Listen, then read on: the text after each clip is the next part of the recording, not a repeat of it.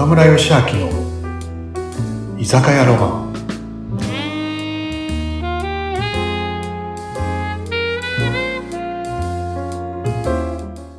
うなむさん、皆さん、こんばんは。今夜もいらっしゃい。こんばんは。今日も来ちゃったよ。カムラさんよろしくお願いします。寒い？外は。寒かったもん。だってもう来週12月だし早いですね。早い年ね。々早くなる。年取いったら。ついついつもと一緒の？はい、お願いします。じゃあね、ちょっと待ってね。はい、お待ちどうさま。はい、じゃあ乾杯しようか。乾杯でーす。ねえ、うなみさんさ、うん。さっきさ、年々早くなるって言ったじゃない？そうね、ね、早くならない本当だね年取るの。あれなんで早くなるって知ってる？え、なんで早くなるの？感覚だけどね。なんか一生懸命生きてるかなかなって思ってますけど、私の中では。なんでだろう？なんかね、誰かのね、まあ笑い話なんだけど、はい。あの、その年のね、年のスピードでね、うんあの、何、かけていくからね、年々速くなるんだって。えだから、まあ、うんそのその年の年齢のね、時速で、その、その年齢でか かけていくからね、速くなるんだって、毎年1キロずつ。それ早いわ。俺も、あれ面白いね。どそう、今年60キロだからね、もうね。うんうん。そう考えるとさ、うちの袋90だけど90キロだからさもうめっちゃスピード違反だよね。ああ、でもすごいお母様。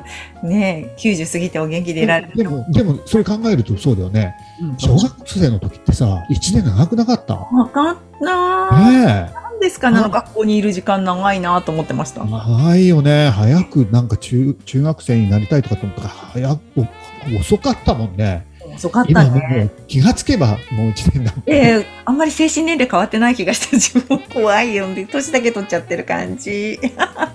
なんか最近変わったことあった？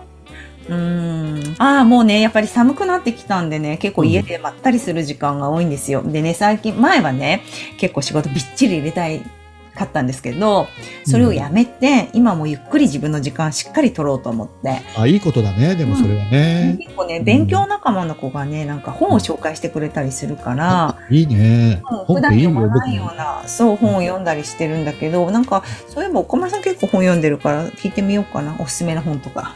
ねえ。あ、まあ、うんうなみさんね、僕も、うなみさんの師匠ね、西田文夫先生だから、ね、はい。読んだことあると思うんだけどね、僕はやっぱ、西田文夫先生の月の大原則っていう本でね、もう衝撃を受けて人生が変わったんで、もう今言えるんですね、そ。ね、こう、うん、そう、僕もね、時々読むんだよね。やっぱ同じ本でも、その時の心のあり方によって、ね、ここが、あ、そうかっていう感じるものが違うから、いい本はね、僕何回も何回もね、人って1回や2回読んだだけでやっぱ覚えないじゃない。ねそう。だから新しい気づきがあるから、同じ本もね、いっぱい読むんだけど、もちろん西田先生の本いっぱい出てるからね、いっぱい読むんだけど、ね。この前は、なんか、あの、ちょっと前の本をリバイバルした漫画で出てる、君たちはどう生きるかかな？っていう本を読んで、面白かったなってね。どんな本ですか？君たちはどう生きるか。吉野さんっていうね、方。の昔の本を漫画にしたのかな？なんかいろいろね、深いこと書いてあってね。はい。あのなと思ったのがあってね、戸波さんさ、今のさ、子供たちってさ、うん。あの小学生になると、僕たち止まっているけど、本当は地球は回ってるんだよっての教えられるじゃない。ああ、回ってるように、動いてるように思わないけど、実はこれ地球回ってる。そう、え実験してますよね。でも大昔の人ってさ、そういう、なんて天文学って発達してななかったからさ、昔の人って、大昔の人っていうのはさ、もちろん空が動いてたと思う。いるんだよね。うん。だって、どう考えたってさ、動いてるようには僕らは思わないわけじゃん。そうね。そう。でね、昔の人たちっていうのはね、空が動いてるっていうね、天動説っていうのがあったんだよね。でも、天動説だと、なんで朝が来るかとか夜が来るかとか、うんうんうんなんで四季、春夏秋冬あるとか、そういうのが説明がつかないかったんだよね。ある時に、これは違うんだ。実は、僕たち止まってるように見えるけど、僕たちがいる地球が、地球が動いてるっていう、あの地が動いてるっていう地動説を唱えるのね。そうすると、コペルニクスさんがね、それを唱えたのね。はいでも、だってどう考えても動いてるように思えないから、みんなにそんなことはないっていうふうに言われたのね。で、結局、なんかね、まあでもそれを信じたガリレオさんが、ガリレオ・ガリレイさんが研究して、いや、コペルニクスさんの言う通りだって。これは、その、天が動いてるんじゃなくて、僕たち住んでいる地球が回ってるんだっていうふうにしたら、すべて辻褄があった。うんで、ちなみにさ、僕たち住んでる地球ってね、自転と公転ってわかる？自転ってさ、この軸をしてね、こう回ってるじゃない？地球がくるくる回ってる赤そうそうそうそうそう。赤道が一番外になるんだけどね。あれ何キロか知ってる？どこ？自転の速度。いや、わかんないです。今って一日一周でしたっけ？違う？わかってないね。全然わかってない。あれね、1700キロなんだって、自転って。地球を軸にして。まあ、赤道を一番、ん？ね、外にしてね。1700キロだよ。1700キロ。うん。旅客機の倍のスピードで回ってるってことはね。そうなんだ。飛行機の。ええー、全然わかんないで。ですで、自分で回りながら、要は太陽の周り回ってるじゃん？太陽の周り何キロで回ってるか知ってる？全然わかんないです。俺ね、とんでもないキロ数で、11万キロって、11万キロだよ。だから、ジェット機、旅客機じゃなくて、F15 とかああいう戦闘機の100倍の速さってすごくない？そうなんですか。マッハ100とかそういう、えそんえなスピー、わかんないね。1700キロで自分で回転しながら11万キロのスピードで太陽の周り回ってるそうなんですか。どう？すごいよね。全然わかんないですね。びっくり。だから、なんか感覚的には飛行機の中ってさ、やっぱ800キロくらいで飛んでるけど、うん。なんかでも歩けたりするじゃない？ご飯食べるときね。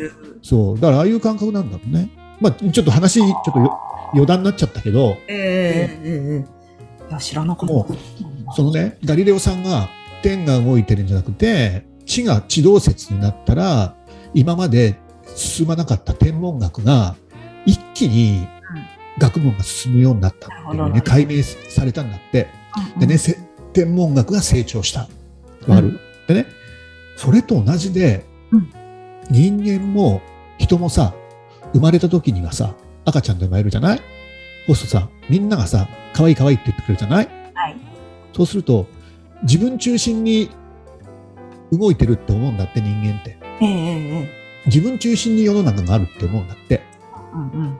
でも、大人になってくと、何に気づいた時違うんだって。自分がいるから、周りの人がいるんだじゃなくて、周りの人がいるおかげで自分があるんだっていう気づいた時から、うんさっきの何天文学じゃないけど、自分があって周りがあるんじゃなくて、周りの人がいてくれて自分がいるんだって生きていけるんだってね、生かされてるんだって気づいた時から、人は成長するって書いてある。ああ。ちょっと深くない？深い生き方が変わりそうですね。